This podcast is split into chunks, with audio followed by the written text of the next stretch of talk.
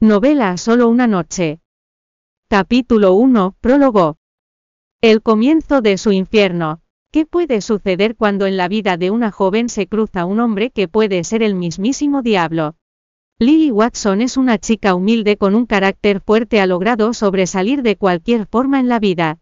A sus 19 años está estudiando en la Facultad de Medicina una universidad que le ha costado mucho trabajo en ingresar ya que es de bajos recursos y no cuenta con el dinero suficiente para pagar una universidad especializada en medicina. Vive con su madre, su hermana mayor y sobrina, la señora Elena Watson es madre soltera de dos hermosas hijas, y abuela de una hermosa pequeña de seis años. La madre de Lily tuvo que sacar adelante a sus dos hijas cuando Lily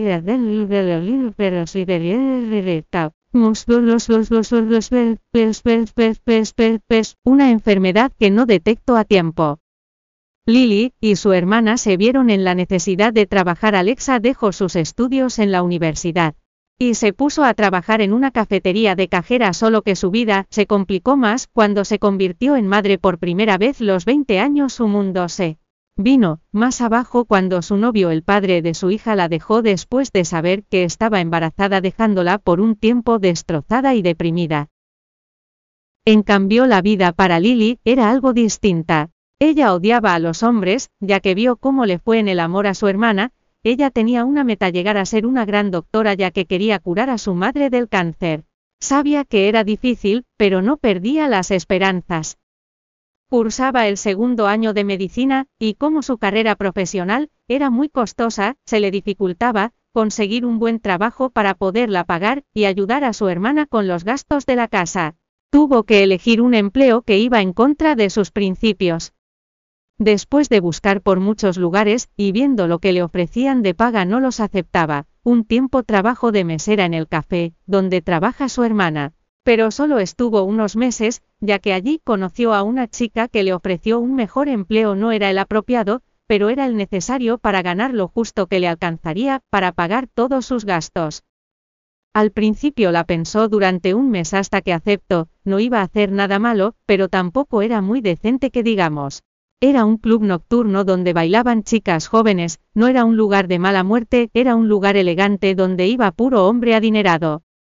Así que ella sabía que en ese lugar iba a haber muy buenas propinas ya que según iría de mesera, al principio sí estuvo trabajo atendiendo mesas, y la vara de bebidas. Hasta que la dueña le pidió de favor, que reemplazara a una bailarina que había enfermo. Lily no quería hacerlo ya que si su madre se enteraba de ello, y subiera a ese escenario a bailar la decepcionaría. Pero no le quedó de otra más que aceptar, solo sería una semana pensó, y claro si ella no le decía nada a su madre nunca se enteraría, pero lo que no se imaginó fue que el público se iba a encaprichar con ella y la aclamarían. Su jefa tuvo que pedirle que fuera una bailarina del club, ella se negó, pero su patrona le ofreció un mejor pago uno que Lily no quería dejar ir ya que con ese dinero le alcanzaría para completar los medicamentos costosos de su madre. Y poder pagarlos. Siguientes, semestres de medicina. Después de pensarlo por unos días aceptó, y desde ahí comenzó a lo que se le llamaría su calvario, nunca se imaginó las consecuencias que eso le traería con el tiempo. Bailar con poca ropa era vergonzoso para ella, pero su dignidad siempre la conservó. Pero nunca pensó que al bailar en ese lugar conocería a ese hombre oscuro y peligroso que la arrastraría a su infierno. Ese hombre de los los las él será su tormento e infierno, uno muy ardiente al que caerá Lily Watson. Dante Mancini conocido en la mafia como el Diablo, ya que por sus trabajos en la organización donde él es líder, es el más cruel y despiadado al vengarse. El diablo, como muchos lo conocen, heredó el imperio empresarial y los territorios de la mafia de su padre el señor Dimetrio Mancini. Después de su muerte Dante se tuvo que hacer cargo completamente de todo quedando a cargo como la cabeza de todo el territorio italiano y una gran parte del continente europeo y americano. Su padre también le heredó los negocios empresariales, y varios de ellos se encuentran en Estados Unidos pero los más grandes se encuentran en la ciudad de Nueva York, donde suele ir con más frecuencia cada vez que viaja al país americano.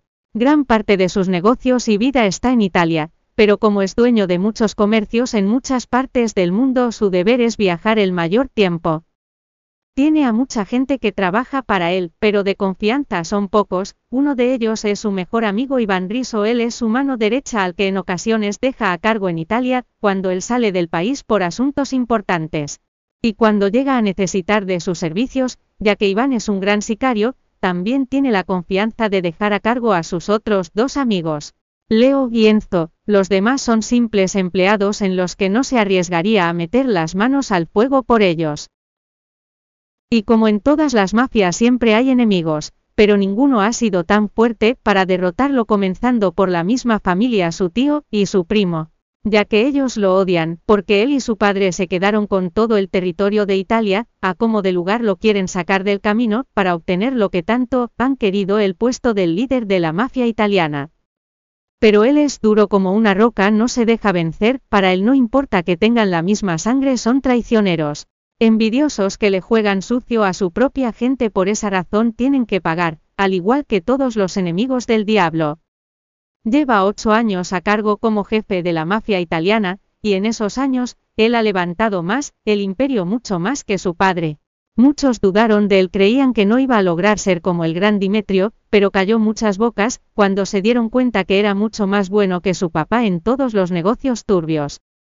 Su vida no solo se maneja en negocios y dinero, sino también en diversión, mujeres, carros, peleas y alcohol, así le gustaba vivir su vida, y también es que no tenía a quien darle cuentas. Y la verdad, tampoco quería llegar a hacerlo algún día, le gustaba su soltería, y la soledad él no creía en el amor, nunca lo había sentido a excepción de sus padres.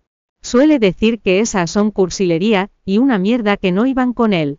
Para él en su vida solo existían los negocios dinero placer con mujeres distintas vicios como el alcohol y también la adrenalina que sentía cuando mataba a alguien a golpes.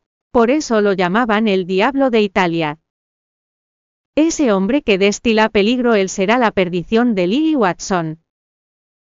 Bienvenido a descargar la aplicación Novelando para leer novelas solo una noche en línea y obtener las últimas actualizaciones.